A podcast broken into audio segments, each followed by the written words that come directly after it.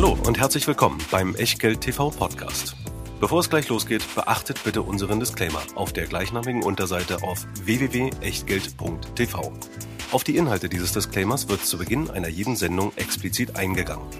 Und nun viel Spaß und gute Unterhaltung mit Tobias Kramer und Christian Weröhl. Herzlich willkommen aus der großartigsten Stadt, die wir in Deutschland haben. Herzlich willkommen aus Berlin und natürlich aus Vogts Bierexpress, wo wir euch heute zu einer neuen Ausgabe von IR Echtgeld TV begrüßen. Und zwar begrüßen wir heute die Enphone, vertreten durch Herrn Kopmann. Warum Sie hier sind, klären wir gleich im Gespräch. Und Echtgeld TV wird euch ansonsten natürlich wie immer präsentiert von Christian Viröl. Und Tobias Kramer. Und wie jedes Mal gilt natürlich auch bei IR at Echtgeld alles, was wir hier machen, ist keine Anlageberatung, keine Steuerberatung, keine Rechtsberatung, keine Aufforderung zum Kauf oder Verkauf von Wertpapieren. Wir äußern hier genau wie unser Gast Meinungen. Was ihr aus diesen Meinungen, diesen Informationen macht, das ist ganz allein eure Sache. Wir, genau wie so wenig wie unser Gast, können dafür irgendeine Art von Haftung übernehmen genauso wenig für die Unterlagen. Dazu kommt natürlich auch heute, diese Sendung wird euch präsentiert von unserem Sponsor von Scalable, insbesondere dem Scalable Broker, über den ihr die Möglichkeit habt, im Rahmen der Trading Flatrate natürlich auch kleine Positionen sukzessive ohne zusätzliche Kosten aufzubauen. Und das ist natürlich gerade bei einem Unternehmen wie Enphone wichtig, dass man mit Limit ordert und vielleicht auch mal ein bisschen abstauben kann. Denn wir haben es hier mit einem Spezialwert zu tun. Ja, und damit steigen wir dann in das Gespräch ein so ein ganz spontan naheliegendes Thema, Christian, ist es ja nicht. Hast du mit dem, was Enfon macht, schon mal Berührungspunkte gehabt, eigene? Ja, ich habe das dann hinterher festgestellt, dass ich Berührungspunkte hatte mit dem Thema und zwar vor genau 25 Jahren. Da habe ich nämlich meinen Zivildienst gemacht in der Telekommunikationsabteilung eines Krankenhauses. Ja, das war toll, weil ich war damals der Einzige im Krankenhaus, der einen Internetanschluss hatte. Ich durfte das testen und der war im Raum, wo die Nebenstellenanlage war. Ein riesen Raum. So, das war mein, mein Berührungspunkt. Ich muss eigentlich zugeben, es hat ein bisschen gedauert, bis ich festgestellt habe, dass es diesen Berührungspunkt gibt. Ich bin auf die Website gegangen und habe als ersten Satz gelesen, die Enphone AG ist ein paneuropäischer Cloud PBX-Anbieter. So, Herr Kopmann, jetzt erklären Sie mir doch mal bitte Cloud PBX-Anbieter so, dass das ich meiner Mutter weitergeben kann und die das dann am Wochenende dem Vater vom Kollegen Kramer erklärt. Aber gerne. PBX steht für, äh, für äh, Private Branch Exchange, das ist im Prinzip nur das englische Wort für Telefonanlage. Die Enphone ist ein Cloud-Telefonanlagendienstleister. Die Enphone gestaltet die Telefonie der Zukunft. Äh, Sie haben es richtig gesagt, wir sind ein paneuropäisches Unternehmen. Wir sind äh, äh, unterwegs in mittlerweile 15 europäischen Ländern mit Niederlassungen in Deutschland, in Österreich, in UK, Frankreich, Italien, Spanien. Und wir bieten Cloud-Telefonie, Telefonanlagen aus der Cloud an. Eine Telefonanlage, Sie haben es schon vorweggenommen, wie kann man sich eine Telefonanlage vorstellen? Typischerweise als grauen Kasten, in der Klinik tatsächlich früher ganze Schränke gefüllt. Kann man das bildlich noch vorstellen mit sehr, sehr vielen Kabeln drin.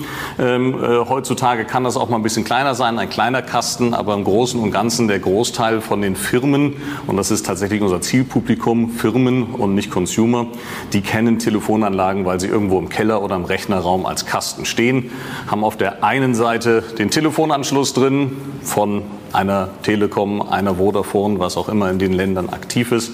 Und auf der anderen Seite stecken die ganzen Telefone drin, die bei den Mitarbeitern auf dem Schreibtisch stehen.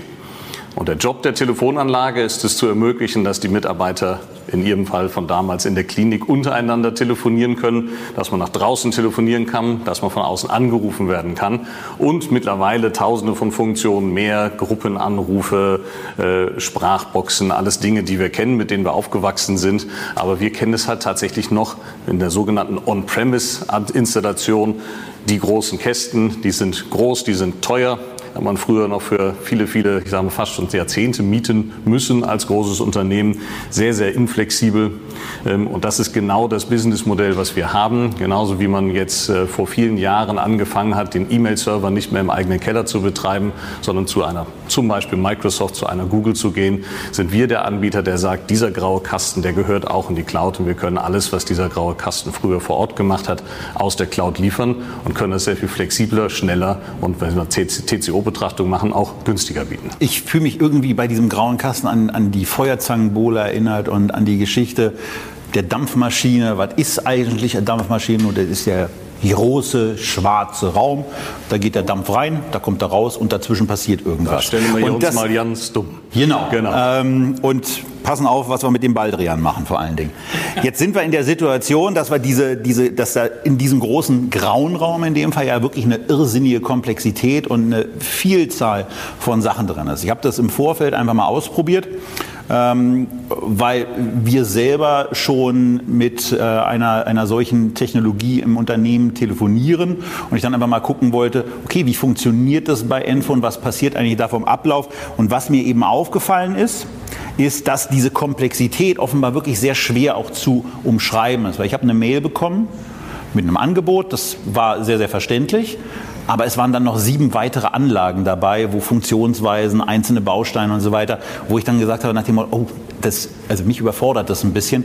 Wie kann es gelingen, diese Komplexität auch kurz begreiflich zu machen, was so eine Telefonanlage mit den ganzen Zusatzdienstleistungen alles bietet? Ja, je nachdem, wie tief man natürlich da reingehen möchte, wenn Sie 150, 200 Funktionen anbieten, dann gelingt das nicht zwingend in einem Satz.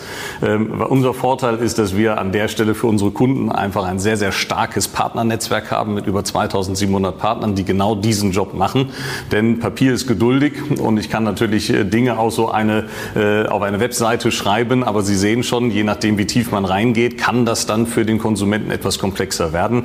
Und das ist eben genau der Job, den wir, weil wir sehr mit äh, in unserem indirekten direkten Vertrieb arbeiten, eben unseren Partnern überlassen. Die können das in der persönlichen Beratung sehr viel genauer machen.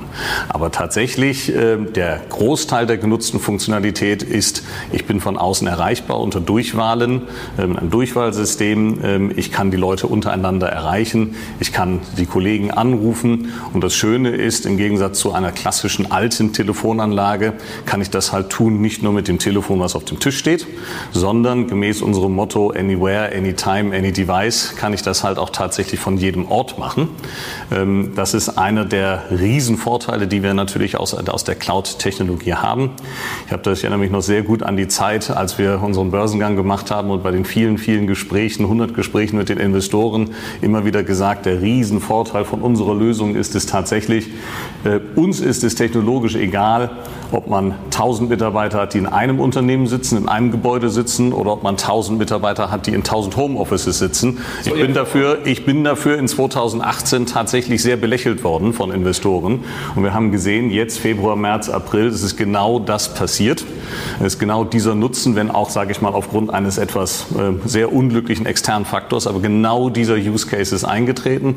Und wir haben gezeigt, dass wir genau diesen Use Case bedienen können und genau tatsächlich diese Dienstleistung zur Und das Schöne ist, um das ja auch nochmal abzukürzen, man, man, äh, in dem Moment, wo man von der alten Telefonie kommt, also insbesondere so eine Telefonanlage, die wir auch früher hatten, und auf einmal so dieses kleine Kästchen da nur noch sieht, äh, merkt man natürlich auch, was sich technologisch getan hat und was auf einmal ohne diesen großen grauen Raum im, eigentlich so möglich Im ist. Idealfall sehen Sie ja nicht mal mehr ein Kästchen. Das liegt tatsächlich daran, wie Sie telefonieren wollen. Ist man noch ein bisschen klassisch unterwegs und hat noch ein Telefon auf dem Tisch, dann sehen Sie natürlich den, das Telefon, das sehen Sie noch.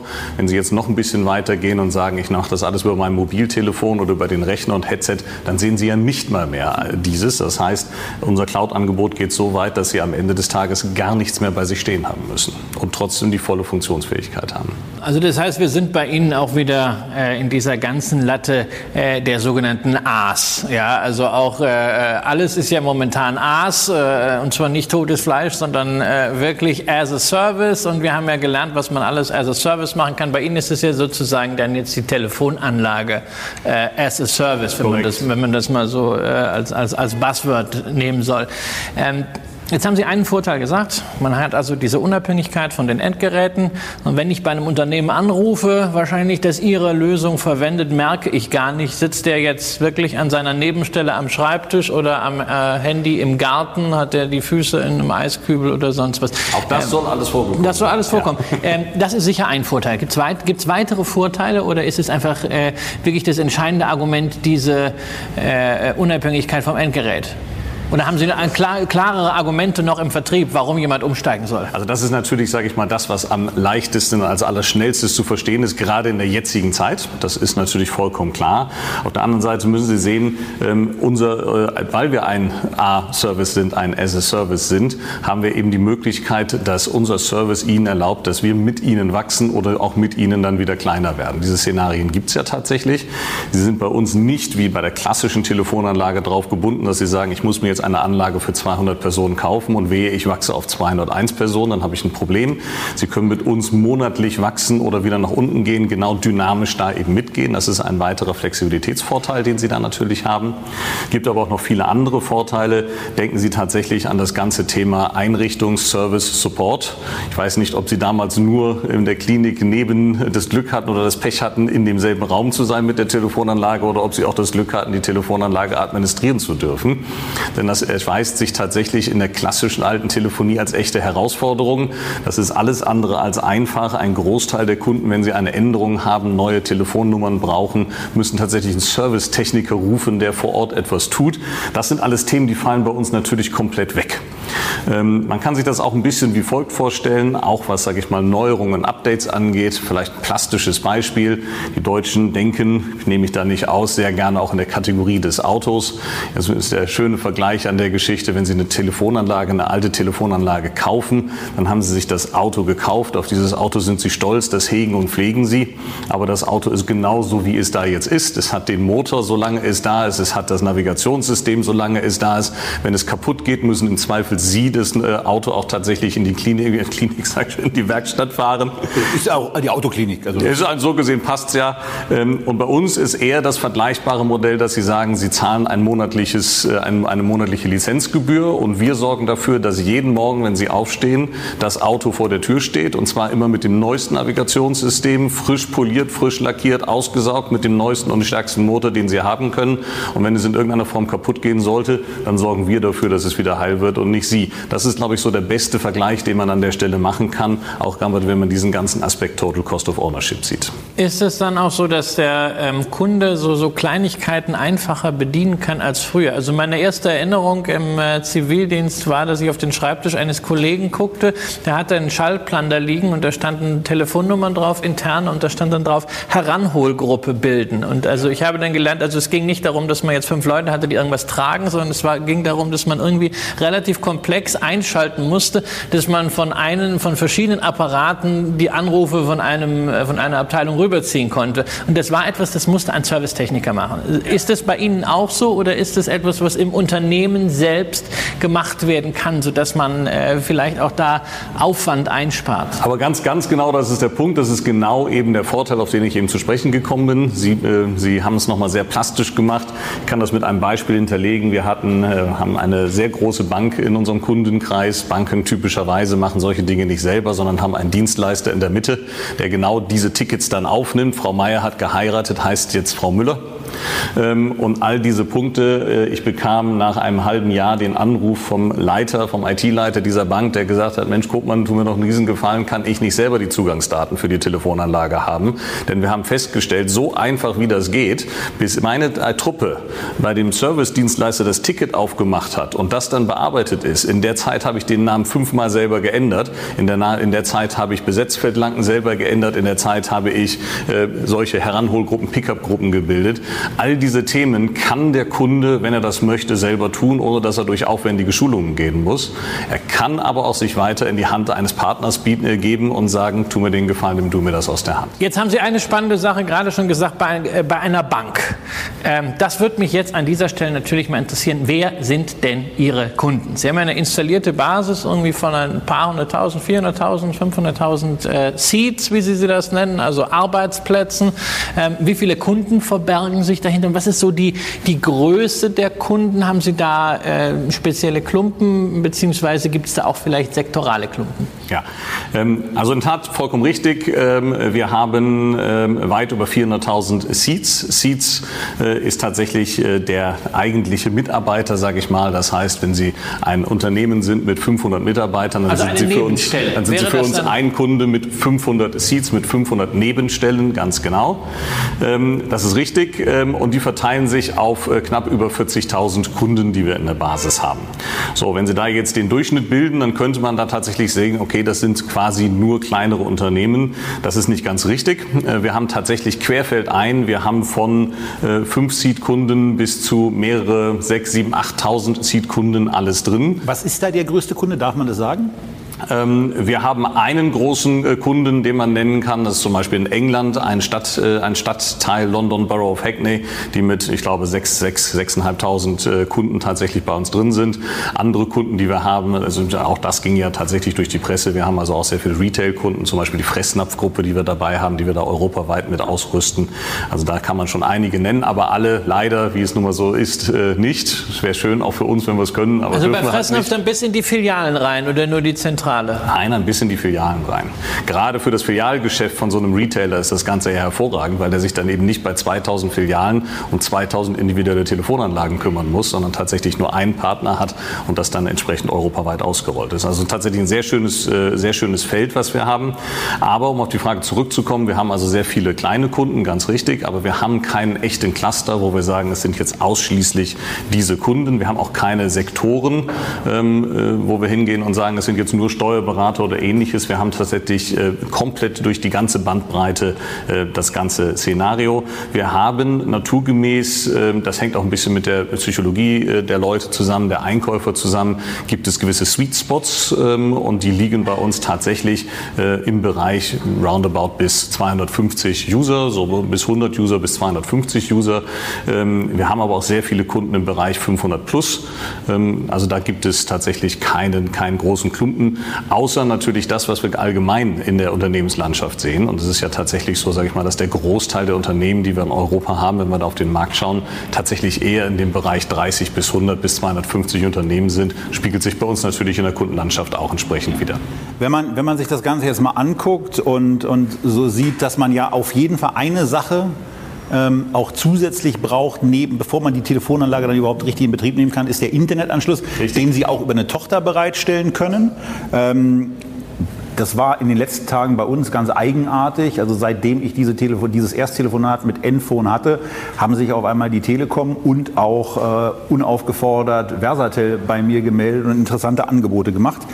Ich bin, ich bin mir recht sicher, dass das nicht mit uns zu tun hat. Teilweise, teilweise gut äh, und äh, Versatel dann so ein bisschen eigenartig mit Verschweigen von ganz merkwürdigen, äh, hinten eingebauten Sachen in den Verträgen. Aber hier ist es eben so, die, den Internetanschluss brauche ich auf jeden Fall, um das Ganze bedienen zu können. Und damit sind wir dann auch äh, in irgendeiner Form an der Stelle, wo, wo steht Enphone eigentlich, wenn man sich anguckt, der eigene, Tele äh, der eigene Internetanschluss ist eine Variante, aber vielfach sicherlich auch der, der von der Telekom oder von anderen Dienstleistern bereitgestellt wird, äh, die ja auch wiederum eigene Cloud-PBX-Angebote haben. Ist man da, also wo, wo steht man da? Ist man da Partner von solchen Unternehmen? Ist man Wettbewerber? Ist man auch dann äh, noch härter formuliert Konkurrent dieser Unternehmen? Also wie steht's da und äh, wie, wie, wie lebt man dieses äh, sich wahrscheinlich auch in verschiedenen Situationen zeigende Bild? Ähm, äh, alles von dem, was Sie gesagt haben, stimmt zu einem Teil. Das hängt ein bisschen vom Markt ab. Es hängt auch tatsächlich äh, von zum Beispiel dem Carrier ab. Ähm, äh, bei vielen nutzen wir oder nutzen unsere Kunden tatsächlich nur den Internetanschluss, was aber tatsächlich auch für diese Unternehmen ähm, das große Brot- und Buttergeschäft ist tatsächlich. Ähm, wir haben aber auch ähm, Wholesale-Modelle, wo ja ähm, wir große Carrier haben, die unsere Kunden sind und wo die Kunden gar nicht bemerken, dass sie in Wirklichkeit über Enphone arbeiten. Das heißt, diese Carrier haben sich dazu dazu entschlossen, auch aufgrund von Time to Market und aufgrund der Tatsache, dass große Technologie, große Carrier-Unternehmen typischerweise nicht wahnsinnig schnell im Bereich der Innovation und der Umsetzung von Innovationen sind. Wir hingegen tatsächlich sehr viel schneller und dynamischer aufgestellt sind, haben sich diese Unternehmen dazu entschlossen, zu uns zu kommen und zu sagen, bitte betreibt ihr diesen ganzen Service für uns. Das tun wir zum Beispiel auch für eine Telefonica, sehr erfolgreich, ähm, kommt aber aus unseren Rechenzentren. Das Ganze sieht aus nach Telefonica. Sie sind Kunde von der Telefonica, Sie kriegen die Rechnung von der Telefonica, betreiben tun den ganzen Dienst aber wir. Hier können wir also tatsächlich nicht von einem Mitbewerb, sondern von einer sehr, sehr intensiven und erfolgreichen Partnerschaft sprechen. Warum macht das ein Carrier in dem Fall? Nun, diese Carrier haben, wie gesagt, das Brot- und Buttergeschäft. Das ist typischerweise ähm, eben äh, Mobilfunk, das ist Internet und das ist die sogenannte Airtime, das heißt die Gesprächsminuten, die sie terminieren. Und in dem Fall, wo wir so mit den Partnern zusammenarbeiten, ist es so, dass wir die Technologie liefern, sie aber die Airtime und Internet dazu liefern und damit ergänzt sich das Ganze hervorragend. Mhm. Und wenn wir, wenn wir dann eben auch nochmal das, was, was Christian eben schon in der, in der ersten Vorstellung, äh, sowohl in der ja, redaktionell aufbereiteten, die man so findet, aber auch in der ja, auf der in den eigenen Pressemitteilungen zu findenden Selbstdarstellungen so findet, dann geht es um dieses Paneuropäische. Und ähm, wo ihr eine, einen Hinweis noch geben, denn äh, dieses Interview, was ihr, ihr hört oder seht, das findet ihr zusammengefasst auch nochmal auf Börsengeflüster, das ja von Gerion Kruse betrieben wird. Und den habe ich letztens beim HIT, beim Hamburger Investorentag getroffen und habe ihn gefragt, wie sieht es eigentlich aus? Hast du möglicherweise die ein oder andere Frage, auch äh, die, die du an Enphone stellen würdest? Dieses Thema Verwertungskette kam eben auch vom Kollegen Kruse. Aber auch diese Frage, die wir in der Tat auch hatten, die, die Christian auch im Vorgespräch, also die wir in der Tat alle drei hatten, die steht eben irgendwie im Raum. Und zwar dieses Thema Internationalisierung paneuropäisch. Paneuropäisch ist ja so, dass ich mir dann erstmal was vorstelle, was in allen Ländern aktiv ist und zwar also aktiv eben auch mit umsetzen und ähm, da, da ja, wirtschaftlich erfolgreich tätig ist. Und dieses Thema Internationalisierung, das wirkt irgendwie so ein bisschen, also auch weil in, in meiner Wahrnehmung relativ wenig darüber berichtet wird, wie die internationalen Umsätze eigentlich so aussehen, ähm, dass das noch so gerade am Anfang in den Kinderschuhen steckt äh, und ist im Moment eben, da sind viele Repräsentanzen offensichtlich, aber der Umsatzanteil wirkt noch relativ gering. Wie soll sich das verändern und ist die Einschätzung richtig? Also wir haben eine ganz klare Vision äh, in der Firma ähm, und das ist, dass wir in Europa die Nummer eins genau in diesem Segment werden wollen. Ähm, insofern, äh, das erklärt ein bisschen eben den Fokus, den wir haben, erstmal auf Europa, eben tatsächlich nicht nach Asien, nicht nach Nordamerika zu gehen. Das sind Märkte, die anders funktionieren, die teilweise auch schon besetzt sind. Wir haben einen ganz klaren Fokus auf Europa, B2B. Ähm, die Wahrnehmung kann ich äh, durchaus ein bisschen nachvollziehen. Äh, die mag vielleicht für das eine oder andere Land, in das wir jetzt jüngst gegangen sind, auch zutreffen.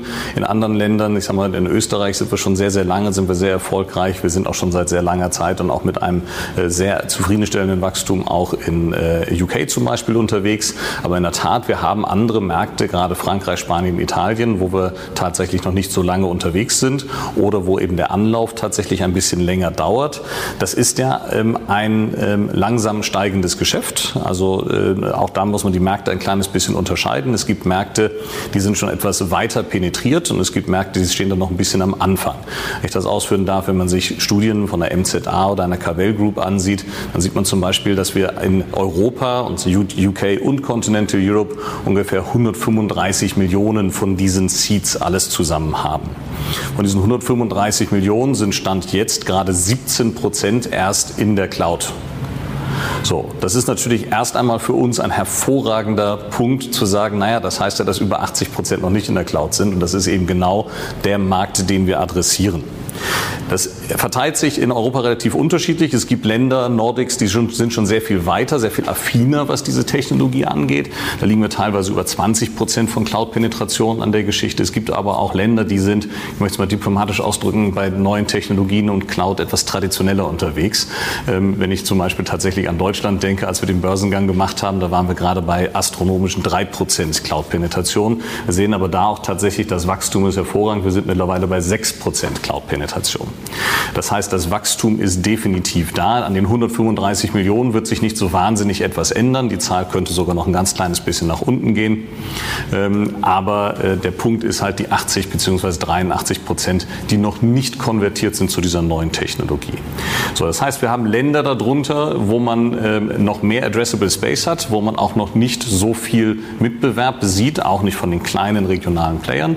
Und wir haben andere Länder, dazu gehört zum Beispiel UK, die ähnlich wie Amerika schon weiter vorne liegen, lange noch nicht so weit wie Amerika, auch drei, vier Jahre hinter Amerika, aber die hängen halt nicht sieben, acht Jahre hinterher, wie wir das in Deutschland zum Beispiel tun. Gleichzeitig hat man da sehr viel mehr Mitbewerb. Da ist ein ganz anderes Marktgeschehen als jetzt zum Beispiel in Spanien, Italien. Wenn ich an Italien denke, da ist es erst vor kurzer Zeit so, dass man die ganze Internetinfrastruktur so sinnvoll ausgebaut bekommen hat, dass man überhaupt über Internettelefonie nachdenken kann. Das heißt, die Länder sind einfach tatsächlich ein kleines bisschen unterschiedlich und man muss in diesen Ländern natürlich starten. Ähm, auch da haben wir seit 2018, weil wir ja erfolgreich an die Börse gegangen sind, einfach eine andere Kapitaldecke, die wir eben für dieses Wachstum nutzen können, um zum Beispiel Länder wie Spanien, Frankreich, Italien, Frankreich, Italien haben wir äh, ja auch erst letztes Jahr gegründet, um die jetzt tatsächlich zu versorgen. Was heißt versorgen? Das heißt glücklicherweise nicht so sehr technisch versorgen, denn das machen wir alles aus den Rechenzentren, die wir in Deutschland haben was ganz nebenbei ein hervorragendes Verkaufsargument in Europa ist, gerade wenn man sich die Datenschutzthemen der letzten, äh, der letzten sag ich mal, Jahre, aber insbesondere der letzten Wochen ansieht. Ähm, wir brauchen also dort in erster Linie Leute, die ein Partnernetzwerk aufbauen, die die Kunden betreuen, Vertrieb. Und das ist natürlich ein Netzwerk, was langsam wächst. Und deswegen sieht man in den ersten Jahren da auch noch nicht so wahnsinnig viel Umsatz. Das ist eine Thematik, die halt eben langsam stabil dort aufgebaut werden muss, bevor es dann richtig an Dynamik annimmt. Wenn Sie sich aber tatsächlich tatsächlich ansehen unseres Stammmarkts, der nun mal Deutschland ist, 2007 in Deutschland gegründet und da natürlich angefangen dann sehen Sie, dass wir da mittlerweile 24 Prozent Marktanteil haben und da der, äh, der unangefochtene Platzhirsch sind. Ähm, und das ist natürlich genau die Strecke, die, die wir gehen können, dieses Erfolgsmodell, was wir dort haben, in den anderen Ländern zu replizieren. Wir sehen das schon, dass das sehr erfolgreich in äh, Österreich und UK passiert und auch bei den anderen Ländern eben zeitversetzt passieren wird. Also wir sehen also paneuropäisch ist vor allen Dingen die Vision und äh, damit haben Sie im wichtigsten Markt Europas äh, angefangen, Deutschland und von da aus geht es weiter. Ähm, bei diesem nochmal zurück zu diesem ganzen Thema Cloud. Ähm, die Situation in Nordamerika kennen Anleger, die sich ein bisschen mit Hightech-Werten äh, beschäftigen, ja ganz gut. Also dort gibt es ja Erfolgsstories wie äh, Ring Central, ähm, großartige Aktie, die ja sicherlich am ehesten mit dem äh, mal vergleichbar äh, sind, was, was sie machen, vielleicht auch 8x8 oder äh, Vonage. Ähm, das sind aber alles natürlich auch dann Unternehmen, die bereits auch in absoluten Zahlen auf einem ganz anderen Niveau sind. Da sieht man also diesen, ähm, diesen Abstand hier. Jetzt haben Sie eben schon gesagt, also dass plötzlich Menschen im Homeoffice arbeiten, das ist natürlich äh, für sie Wasser auf, äh, auf die Mühlen des, äh, des Vertriebs. Plötzlich ist eine Notwendigkeit da, das auch wirklich umzusetzen. Sie haben erklärt, das geht alles auch ganz leicht. Ähm, man kann das einfach installieren. Das könnte aber natürlich auch bedeuten, wenn jetzt jemand anders kommt, der ein ähnliches Angebot macht. Und sie konkurrieren ja letztendlich auch irgendwie mit Unternehmen wie, wie Cisco, die vielleicht ja auch irgendwann mal wieder erwachen und nicht nur äh, ihr Cash verwalten, sondern ein bisschen Forward Thinking machen. Ähm, wo ist denn dann eigentlich Ihr Burggraben aus Sicht des Produkts und Ihr Burggraben beim Kunden? Dass der Kunde nicht sagt, Mensch, ich habe mich jetzt bei Enphone hier die letzten zwölf Monate super an das Thema Cloud gewöhnt, äh, aber jetzt sehe ich hier gerade, Cisco kommt mit einem neuen Angebot, da kann ich doch eigentlich zu denen gehen. Viel größerer Name und außerdem sind sie 10 Prozent billiger. Ja, äh, das eine ist, äh, die Angebote, die da sind, sind ja in der Regel nicht 10 Prozent billiger, aber das ist jetzt nur mal ein Seitenaspekt. Das könnte sich ja jederzeit ändern, auch wenn wir die Bewegung da am Markt tatsächlich nicht sehen. Ähm, da gibt es verschiedene Gründe für. Tatsächlich sind die Angebote der potenziellen anderen Großen gar nicht so massenhaft vorhanden, wie man denken kann. Cisco selber ähm, hat keine nennenswerte Cloud-Installation draußen. Das ist jetzt, was die Wettbewerber alles schlecht machen. Aber ich will wissen, wo ist, wo ist Ihr Burggraben? Dass, Sie, dass die anderen vielleicht nicht ausreichend angreifen. Aber wir sind hier eine Festung und darum wollen wir als Investoren im Die greifen teilweise auch insbesondere auf europäischer Ebene deswegen nicht an, weil wir da einfach einen gewissen Vorsprung haben. Also wenn wir jetzt die einzelnen Länder betrachten, ist das der eine Punkt. Und jetzt kommen wir nochmal zu den paneuropäischen, was ja tatsächlich für Mitbewerber theoretisch sehr interessant wäre. Da muss sich auf einmal ein Mitbewerber damit um, in, in ansehen, dass er in unserem Fall in 15 Ländern mit 15 verschiedenen äh, Arten der Telefonie, mit 15 Regularien, 15 verschiedenen Situationen, wann, wie sorge ich dafür, dass wenn ich die 112 anrufe, tatsächlich auch der Notarzt zur Adresse kommt, 15 Mal verschiedene äh, Regularien im Sinne Lawful Interception und ähnliches agiert. Das schreckt tatsächlich viele ab. Das hat für uns sehr, also sehr lange Der europäische Flickenteppich sozusagen als ein Teil Ihres Programms. Das hat sehr lange gebraucht. Da haben wir einen enormen Erfahrungsschatz, den wir haben, sodass wir davon tatsächlich natürlich ähm, äh, zehren. Äh, was für uns enorm wichtig ist, abgesehen davon, dass ich natürlich der festen Überzeugung bin, dass unsere Lösung stabiler, äh, leichter, zuverlässiger ist. Das ist alles richtig.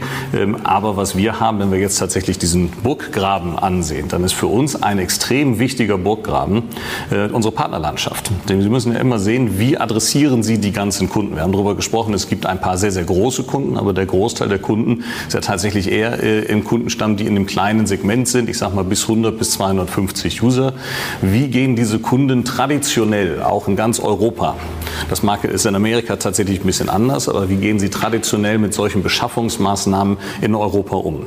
Diese Firmen haben in der Regel zwar ein eigenes IT-Department, dieses IT-Department ist aber eher klein aufgestellt und hält den Betrieb am Leben. Und wenn es um neue Sachen geht, dann wird das IT-Systemhaus um die Ecke gefragt. Und das sind dann auch tatsächlich Geschäftsbeziehungen, die dieser Kunde und dieses IT-Systemhaus typischerweise schon seit sehr, sehr langer Zeit haben. Ich kenne aus eigener Erfahrung Geschäftsbeziehungen, die jetzt schon 20, 23 Jahre alt sind und es wird immer genau der eine angerufen. Ähm, das heißt, die gehen nicht für eine Telefonanlage selber zu den potenziellen Großen und fragen, sondern die gehen zum Partner ihres Vertrauens. Von diesen Partnern, das ist nämlich genau die Partnerlandschaft, die wir haben, die wir unterstützen, die wir aufbauen, die wir auch sehr pflegen und die natürlich durch uns, durch so ein Cloud-Modell und die Provisionen auch enorm profitieren. Die übrigens extrem treu zu uns stehen. Wir haben ja nicht nur eine sehr niedrige Churn-Rate bei Kunden, wir haben eine fast nicht existierende Churn-Rate bei Partnern. Diese Partner stehen zu uns und diese 2700 Partner die kriegen Sie nicht, wenn Sie neu in den Markt reinkommen und sagen, jetzt brauche ich, aha, eine Partnerlandschaft. Also der indirekte Channel an der Stelle, der ist für uns ein enorm wichtiger Burggraben, der hervorragend funktioniert. Also im Grunde der Burggraben stärker durch die Verankerung im Markt in Europa, nicht so stark durch die Technologie. Durch die Technologie immer dadurch, dass dieser Burggraben nur funktionieren kann, wenn Natürlich, die Technologie wenn, ja, funktioniert. das ist, das ist logisch. Das ist logisch, aber es ist nicht wie bei, es ist nicht wie bei, bei Dropbox, wo sie so ein, so ein äh, oder bei anderen Cloud-Modellen, wo man, äh, wo man das vielleicht auf technologische Art naja, auch bei Dropbox und Co. finden Sie ja kein Modell mehr, was so unique ist, dass man sagt, ich muss zu Dropbox gehen, weil es kein anderer genau. mehr kann. Also genau. insofern. Ähm, lassen Sie uns aber jetzt mal zu den Zahlen kommen. Also wir haben, Sie haben eben ja schon gesagt, und das ist auch, glaube ich, was, was wir jetzt nicht großartig nochmal thematisieren müssen, äh, Corona. Ja, klar. Ist natürlich äh, für, für, ein Geschäftsmodell, äh, was Cloud-basiert ist, äh, auf jeden Fall ein Push, weil es, es schärft die, die Awareness, es bringt äh, Abschlüsse. Man hat es natürlich in, äh, in Ihren Halbjahreszahlen auch gesehen. Ähm, es, ist ein, es ist ein Anstieg, eine Beschleunigung auch beim, beim Umsatzwachstum. Trotzdem waren Sie, was die Gesamtjahresprognose anging, ja eher ein bisschen gedämpft. Sie haben jetzt nicht wie manches andere Unternehmen im Cloud-Bereich gleich mal die Prognosen raufgesetzt, äh, weil sie scheinen Risiken auch zu sehen aus der gesamtwirtschaftlichen Entwicklung. Ja. Ähm, ich persönlich, meine persönliche Meinung finde es interessant, wenn man bei 28 Prozent Umsatzwachstum, ähm, die wir gezeigt haben im Recurring Business, von vorsichtig spricht. Also ich finde, das ist schon eine sehr das knackige hatten Sie Zahl. Vorher schon. Das hatten Sie vorher das haben wir vorher schon, aber diese knackige Zahl haben wir ja tatsächlich erreicht und in anderen Bereichen auch übererreicht. Das ist, äh, da sind wir sehr stolz drauf. Das ist eine sehr tolle Teamleistung. Ähm, und Sie haben es eben gesagt, Corona bietet uns natürlich, äh, wir sehen uns aktuell als Profiteure, auch wenn das moralisch vielleicht ein bisschen schwierig ist, aber kommerziell betrachtet ist es nun mal richtig, ähm, aufgrund der genau der Themen, die Sie gesagt haben. Auf der anderen Seite, ähm, was wir alle nicht wissen, sind, äh, wie sich zwei weitere Faktoren auswirken. Zum einen, und das ist natürlich auch so ein bisschen eine europäische Art der Anlage oder der Technologiestrategie, wie sehr in einer solchen Krise Entscheidungen vielleicht zeitlich ein bisschen nach rechts wandern. Das heißt, viele Leute, die jetzt auch in der Krise gesehen haben, oh, hätte ich das mal bloß gehabt, davon gehen nicht alle während der Krise und sagen, jetzt genau kaufe ich es und setze ich es um, sondern da ist tatsächlich sehr viel Aufbau, was erst äh, sich später materialisiert. Und das Zweite, was wir alle nicht wissen, ist, wie entwickelt sich tatsächlich das Corona-Geschehen gesamtwirtschaftlich. Das betrifft ja tatsächlich jetzt nicht direkt uns, sondern es betrifft unsere Kunden. Ja, heute Morgen auf dem Weg zum Flughafen habe ich gehört, dass die Hälfte aller Reisebüros fürchtet, insolvent zu gehen, wenn ich nur an Gastronomie oder ähnliches denke. Jetzt müssen wir tatsächlich sehen, durch das Insolvenzmoratorium, was wir haben, sind diese Zahlen für uns alle. Also ich habe da noch niemand niemanden gefunden, der eine Glaskugel hat und mir sagen kann, genau so wird es sein. Totale Blackbox. Ja, das ist eine Blackbox und ich glaube, es ist nur fair, wenn man auch tatsächlich sich da Gedanken macht und sagt, gut, wie sieht es in eineinhalb Jahren aus? Ähm, so so das ist live. Also das ist live. So wie, wir, so wie wir das abschätzen, sind unsere Kunden davon bisher nicht betroffen. Wir sehen keinerlei Veränderungen äh, im Bereich Churn oder Zahlungsausfälle.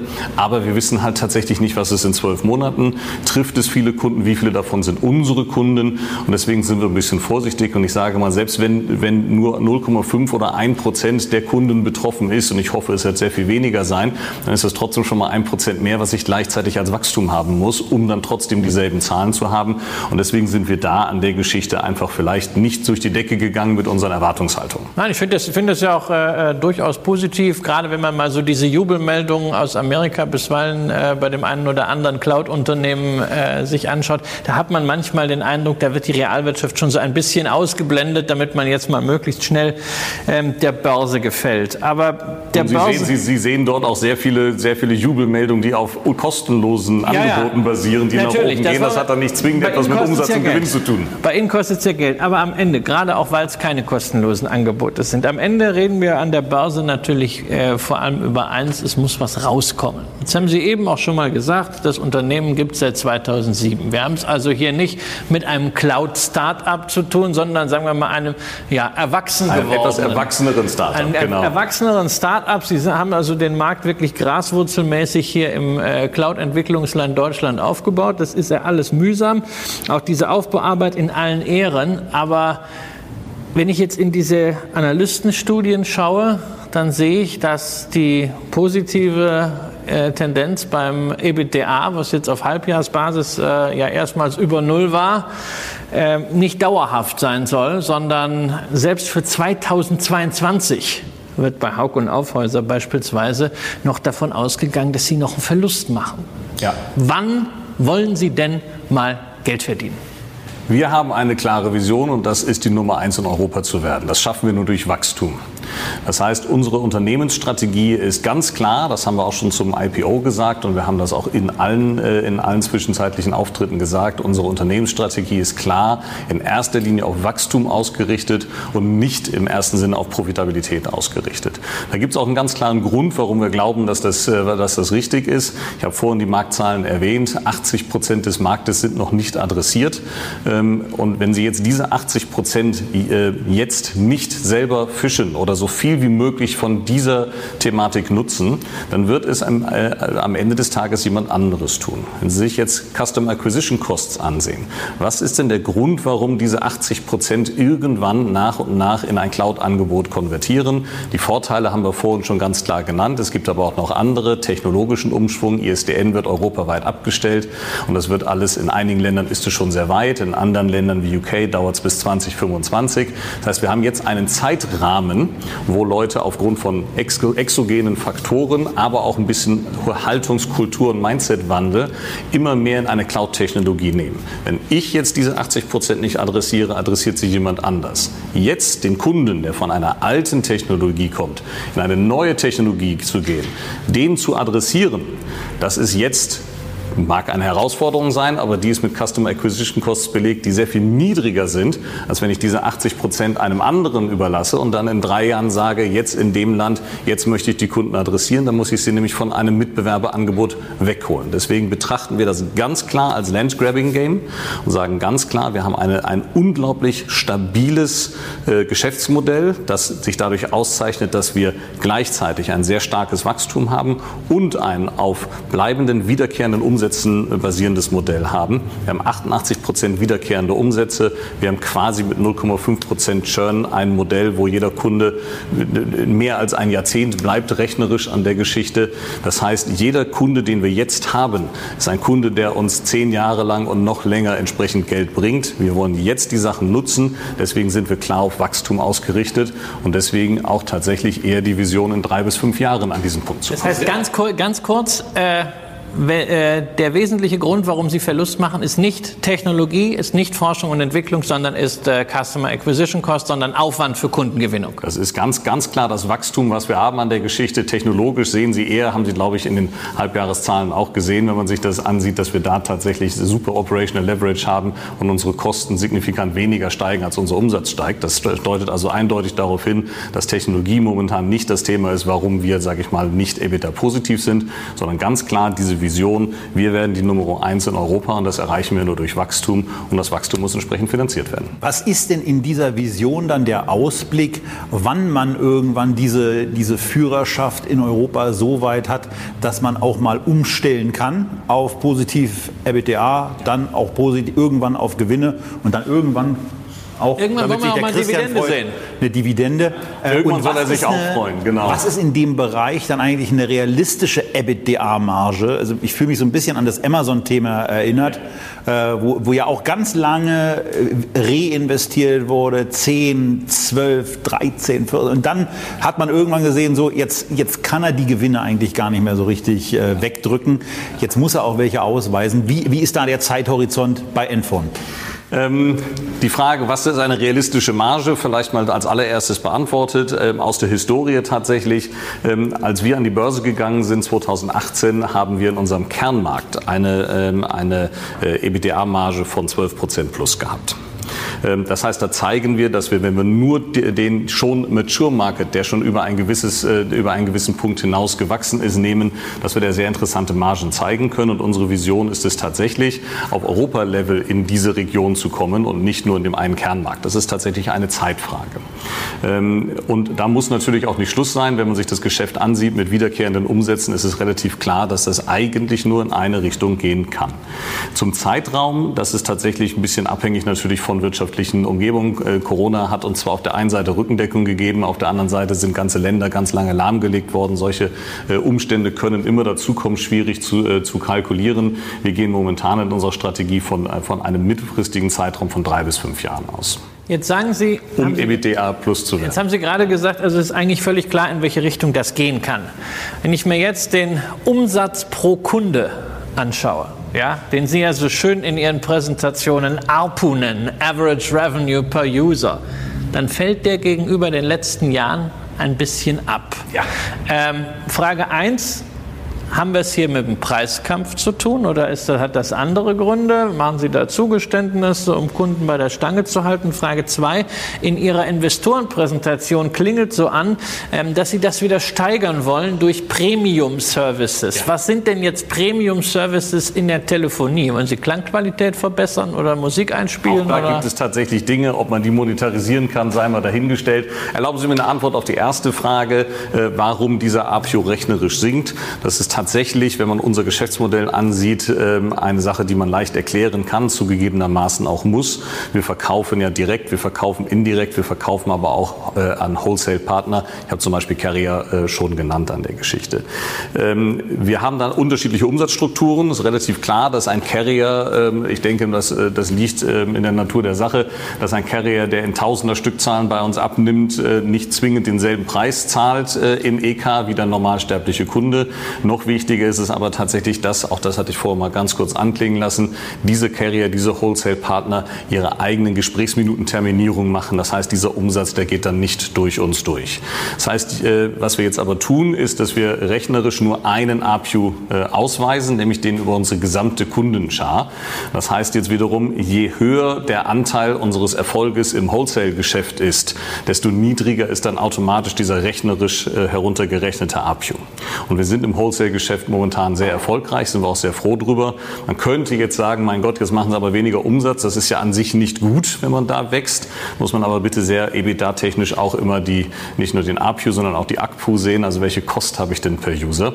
Und in dem Moment, wo ich über einen solchen Wholesaler arbeite, läuft ja die ganze Vertriebsmaschinerie vom Wholesaler. Das heißt, da habe ich keine Vertriebskosten, die ich dagegen, oder sehr wenig Vertriebskosten, die ich dagegen rechnen muss. Beim Support ist es ähnlich. Unsere Kunden rufen unseren Support an, die Telefonkunden einer einer Telefonica rufen den Telefonica-Support an. Das heißt, wir haben ja auch ein ganz anderes Kostenkonstrukt, was dem gegenüber liegt. Und ohne jetzt auf den Cent genau zu sein, sind wir über jeden Kunden wirklich heilfroh, egal ob er direkt ist, ob er durch unsere Partnerlandschaft kommt über, oder Wholesaler. Aber unser starker Erfolg im Wholesale-Business führt rechnerisch dazu, dass dieser APU ein kleines bisschen sinkt. Und jetzt ganz, ganz kurz, weil wir sind mit der Zeit schon am Ende und wir haben noch äh, zwei, drei Sachen auf der Liste, über die wir mit Ihnen reden müssen. Ja. Premium Services. Was, was kann ich mir darunter vorstellen? Weil ich will als Investor so ein bisschen so ein, so ein Zuckerle kriegen. Ganz Telefonie stark, ist ja langweilig. Stark, ganz stark im Kommen. Auch da, wenn man sich Amerika ansieht, fünf, sechs, sieben Jahre vor uns, sieht man, dass das genau der Trend ist. Sogenannte Contact Center, äh, die wir haben. Ähm, das sind äh, die äh, großen Callcenter, die dort sind. Diese Technologie, die früher auch on-premise war, noch mal sehr viel komplexer ist als Telefonie, wandert auch in die Cloud. Da haben wir ein schönes Produkt, mit dem wir sehr glücklich sind, sehr erfolgreich sind. Man hat es auch in, in einigen Ländern sehr wichtig oder in einigen Sektoren sehr wichtig, zum Beispiel Sprachaufzeichnung, MIFID 2 Compliant Sprachaufzeichnung. Das sind Dinge, die wir da drin haben. Wir haben aber auch Lösungen für Hospitality, gerade natürlich in, in den südländischen Ländern sehr wichtig, dass wir die ganze Hotelinfrastruktur mit uns verbinden. Das sind Themen, die zum Beispiel Premium Services sind. Und was wir aber nicht vergessen dürfen, wir wollen ja nicht nur mit Premium Services sozusagen den APU nach oben bringen, sondern wir entwickeln ja unsere Plattform, unsere Technologie weiter. Wir entwickeln uns aus der reinen Technologiethema immer weiter, auch in den Richtung UC, Video, Videoconferencing. Auch das sind Themen, die man natürlich monetarisieren kann und die APU stabilisierend oder erhöhend wirken. Bei diesem durchschnittlichen Umsatz ist es ja so, der, der kann ja auch vielleicht ein bisschen äh, im Zuge von äh, Optimierungen, von Verbesserungen im Service auch noch weiter einen Tick sinken. Was mich bei dem Bereich, was ich jetzt gehört habe, auch noch besonders stark interessiert, bevor wir dann zum letzten Punkt kommen, ist dieses Thema, wenn ich jetzt von, diesem, von, diesem, von dieser zwölfprozentigen Margenmöglichkeit einfach mal ausgehe, die irgendwo in der Zukunft liegt, vollkommen klar, und davon ausgehe, in drei bis fünf Jahren kriegt man das Ganze dann einfach mal auch in die EBITDA-Marge von null oder größer, größer null. Ja. Ähm, was mich dann noch interessiert, gerade weil es in dem Gespräch mit Media und Games, was ihr bei uns auf dem YouTube-Channel auch findet, ein sehr, sehr starker Trigger war, dieses prognostizierte und dieses vom Vorstand auch erwartete Wachstum von 30 Prozent pro Jahr über mehrere Jahre. Da sieht man, 28 Prozent ist eine klasse Leistung, um Gottes Willen, gerade auch in dem wichtigen Bereich der Recurring, der wiederkehrenden Umsätze. Äh, in den Analystenberichten sieht es jetzt eher ein bisschen abflachend aus vom Wachstum her, was immer noch eine klasse Leistung ist, aber mir dann eben so ein bisschen, äh, also mir nicht so richtig gefällt. Wie sieht die Wachstumsvision aus? Also mit welcher prozentualen, äh, mit welcher prozentualen Veränderung wollen Sie den Umsatz in den nächsten drei bis fünf Jahren steigern aus interner Sicht? Ja. Wir guiden dort tatsächlich jetzt für das, immer für das äh, kommende Jahr an der Geschichte, haben unsere Guidance da ja gerade bestätigt und fühlen uns da sehr, sehr wohl. Wir sind tatsächlich äh, eher am oberen Ende äh, unserer geguideten Werte. Ähm, äh, ich kann Ihnen jetzt nicht sagen, wie viel Wachstum wir in ganz genau dreieinhalb Jahren prognostizieren, aber wir wollen natürlich genau in diesem Segment bleiben. Das ist in einigen Ländern wird das zunehmend herausfordern, weil sie von einer höheren Absprungbasis kommen. Das ist ganz klar. Dafür haben wir aber tatsächlich nichtsdestotrotz einen extrem stark wachsenden Markt, diese 80 Prozent, die wir adressieren wollen. Wir haben noch Länder, wo wir gerade frisch reinkommen, tatsächlich die sich aber auch stark entwickeln, die starke Volkswirtschaften sind. Insofern sind wir da frohen Mutes, dass wir tatsächlich auch weiter in diesen Erwartungen, die wir jetzt momentan setzen, bleiben. Und was ist diese Zahl dazu? Also für jemanden, der sich jetzt, der dieses Interview guckt und der sich durch die Zahlen nicht so durchgearbeitet hat oder der sie gerade nicht präsent hat, wie ich ja jetzt gerade auch, sie nicht präsent habe? Ja, wir guiden momentan in dem Bereich, äh, in dem wir liegen, äh, im Bereich, ich müsste jetzt tatsächlich schauen, 22 äh, bis 28 Prozent. Okay, alles klar. So, und das Thema also Guidance gleitet natürlich über. Äh, das ist ein klassisches Finanzthema. Äh, ähm, Guidance, nun sind Sie äh, für Technologie zuständig. Das haben wir gemerkt. Das war sehr, sehr spannend, wie Sie uns das Produkt erklärt haben. Und das ist natürlich beim solchen Unternehmen auch sehr, sehr wichtig. Weil wenn man das Produkt schon nicht versteht, beziehungsweise keinen Eindruck davon hat, dass das Produkt sinnvoll sein kann, dann wird man die Aktie überhaupt nicht anfassen. Insofern finden wir das toll, dass wir also äh, jemanden von der Technologieseite heute hatten, Sie als, als CTO. Aber ansonsten haben wir natürlich häufig einen CEO oder einen CFO. äh, an dieser Stelle sitzen. Und äh, bei Ihnen wird beides äh, von äh, Herrn Simanski äh, bislang betreut, sowohl CEO als auch Finanzvorstand, CFO. Allerdings hat er zusammen mit äh, der Präsentation der ja sehr guten Halbjahresergebnisse bekannt gegeben, dass er aus dem Unternehmen ausscheiden wird auf Sicht. Ähm, möchten Sie etwas zu Hintergründen sagen? Ähm, glauben Sie, dass das Unternehmen relativ kurzfristig schon wieder sich da entsprechend neu aufstellen will, weil jetzt Sie haben einen CT, Sie sind CTO, Sie haben einen CSO, aber da fehlt ja dann jemand. Ne? Ja, nun natürlich wird man da keine Lücke hinterlassen. Natürlich braucht man die Position des CEOs und CFOs. Insofern wird selbstverständlich, aber auch das ist ja announced worden, dass da tatsächlich die äh, Suche läuft durch den Aufsichtsrat. Insofern wird es da selbstverständlich auch einen Nachfolger geben, ganz klar. Zu den Hintergründen ist es ein äh, im Großen und Ganzen natürlich erstmal ganz normaler Prozess, äh, dass Vorstandsverträge auslaufen und entweder weiter verlängert werden können oder nicht. In diesem Fall haben sich Aufsichtsrat und Herr Schimanski im gegenseitigen Einvernehmen darauf geeinigt, geeinigt, das nicht zu verlängern. Ähm, das, äh, gleichzeitig ist aber auch darauf hingewiesen worden, und das kann ich nur unterstreichen, dass Herr Schimanski gerade in dieser Zeit vor dem Börsengang und während des Börsengangs der mit Abstand bestmögliche CEO war, der uns genau in, durch diese Zeit und durch dieses Wachstum begleitet hat. Ähm, sind wir sehr froh drum. Ich würde jetzt momentan, mir liegen keine Hinweise vor, dass in irgendeiner Form ein Richtungswechsel ansteht in irgendeiner Form. Wobei man ja auch hier nochmal dazu sagen muss, anders als bei vielen Cloud-Firmen, bei vielen Start-ups haben wir ja hier nicht mehr die Gründergeneration am Korrekt. Ruder, sondern die Gründer äh, des Unternehmens, äh, die sind schon lange ausgeschieden. Die äh, Venture Capital Geber aus verschiedenen Stages haben die Anteile übernommen. Das Unternehmen ist von der Aktionärsstruktur heute äh, relativ stark getrieben äh, durch Venture Capital Gesellschaften, durch institutionelle. Sie haben vor kurzem einen dazu bekommen äh, an der euch als Anlegern das ein oder andere Mal schon über den Weg gelaufen sein wird, etwa bei Stada, etwa bei Francotyp Postalia. Active Ownership, die sind über eine Optionsanleihe eingestiegen, haben jetzt 11 Prozent, sind drittgrößter Aktionär. Ähm, Gibt es da ein bisschen mehr Informationen zu den Hintergründen, warum und warum auch auf diese Art und Weise mit dieser Optionsanleihe? Ja, äh, tatsächlich weniger spektakulär, als man das vermuten mag. Äh, erstmal sind wir sehr froh, dass wir eine breite, äh, äh breite Riege von von Finanzinvestoren haben. Nicht ohne Grund geht man an die Börse, um sich den Kapitalmarkt eben für dieses Wachstum äh, zu öffnen. Es sei äh, bitte aber auch erwähnt, dass es für uns sehr wichtig ist, nicht nur, ein, äh, nicht nur Finanzinvestoren zu haben, sondern auch äh, den strategischen Blick drin zu haben. Darf man nicht vergessen, wir haben ja mit der Milestone Venture Capital auch einen sehr großen Strategen bei uns drin. Wir sind dafür beide Ansichten, die diese beiden äh, Richtungen, diese Strömungen bieten, sehr, sehr dankbar. Ich glaube, das bringt uns tatsächlich enorm nach vorne. Ähm, wir sind auch dankbar, dass wir mit der AOC dort ein sehr äh, auch wachstumsgetriebenes und unterstützendes äh, äh, Finanzinstitut äh, mit dazu bekommen haben. Ähm, wir haben in 2019 ähm, einen Kapitalbedarf gesehen aufgrund einer potenziellen Akquisition. Deswegen war es für uns sehr interessant, genau zu diesem Zeitpunkt auch tatsächlich das Kapital einzusammeln und mit der AOC, AOC einen starken Partner dazu zu bekommen. Es war aber tatsächlich ein vor der Hauptversammlung. Das heißt, es stand tatsächlich nicht mehr genügend Kapital zur Verfügung, es stand nur noch bedingtes Kapital zur Verfügung. Deswegen ging es zum damaligen Zeitpunkt, weil wir einen gewissen äh, zeitlichen Aspekt hatten, ging es einfach schlicht nur über ein konstruktbedingtes Kapital. Das war dann die Optionsanleihe, die dann ja später entsprechend gewandelt sind, sind Sie denn jetzt, äh, ähm, wie man so schön sagt, durchfinanziert äh, bis zu einem Break-Even oder muss ich als Aktionär damit rechnen, dass ich jetzt nochmal durch Wandelschuldverschreibung oder äh, genehmigtes Kapital irgendwie runterverwässert werde? Und kann ich vor allen Dingen auch als Aktionär dann damit rechnen, wenn denn sowas schon ansteht, auch in der Kapitalerhöhung partizipieren zu dürfen? Oder muss ich damit rechnen, wieder, wenn ich es richtig wahrgenommen habe, bei Active Ownership so geschehen, quasi ausgeschlossen zu sein? Das ist so ein Verfahren, was ich persönlich immer nicht so mag. Ja, äh, dafür gibt es auch manchmal sehr gute Gründe, das so zu tun, auch geschwindigkeitstechnisch. Ich kann aber die Anleger da natürlich entsprechend verstehen. Äh, zu äh, Ihrer Frage, wir sind ein wachstumsgetriebenes Unternehmen und wenn sich Optionen ergeben, die unser Wachstum enorm beschleunigen, damit aber auch eine enorme Chance darstellen und damit auch für die Anleger tatsächlich ein Positivum bilden, dann wird man dieses Wachstum möglicherweise nur mit zusätzlichem Kapital befriedigen können. Das kann Fremdkapital, das kann aber tatsächlich Eigenkapital sein, muss aber immer verbunden sein natürlich mit einer Chance eben, dass es auch einen entsprechenden Gegenwert darstellt.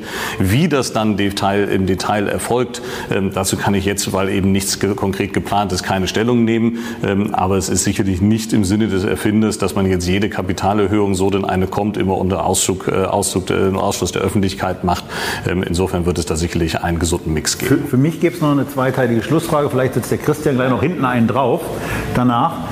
Ähm, Sie sind sicherlich der Meinung, dass das Unternehmen jetzt ein besseres ist als im Mai 2018. Da bin ich definitiv der Meinung. Sie ja. wissen ja schon äh, oder werden ahnen, worauf ich da hinaus will, denn Ihr letzter Aktienkauf, wo Sie zu 12 Euro gekauft haben für knapp 110.000 Euro, der datiert genau vom Mai 2018, wo ich mich dann frage, wenn das jetzt ein besseres Unternehmen ist, also nicht, dass 110.000 nicht viel Geld wären, ähm, aber warum, äh, warum haben Sie da in den letzten über zwei Jahren nicht nochmal nachgelegt? Da gibt es eine zweiteilige Antwort zu.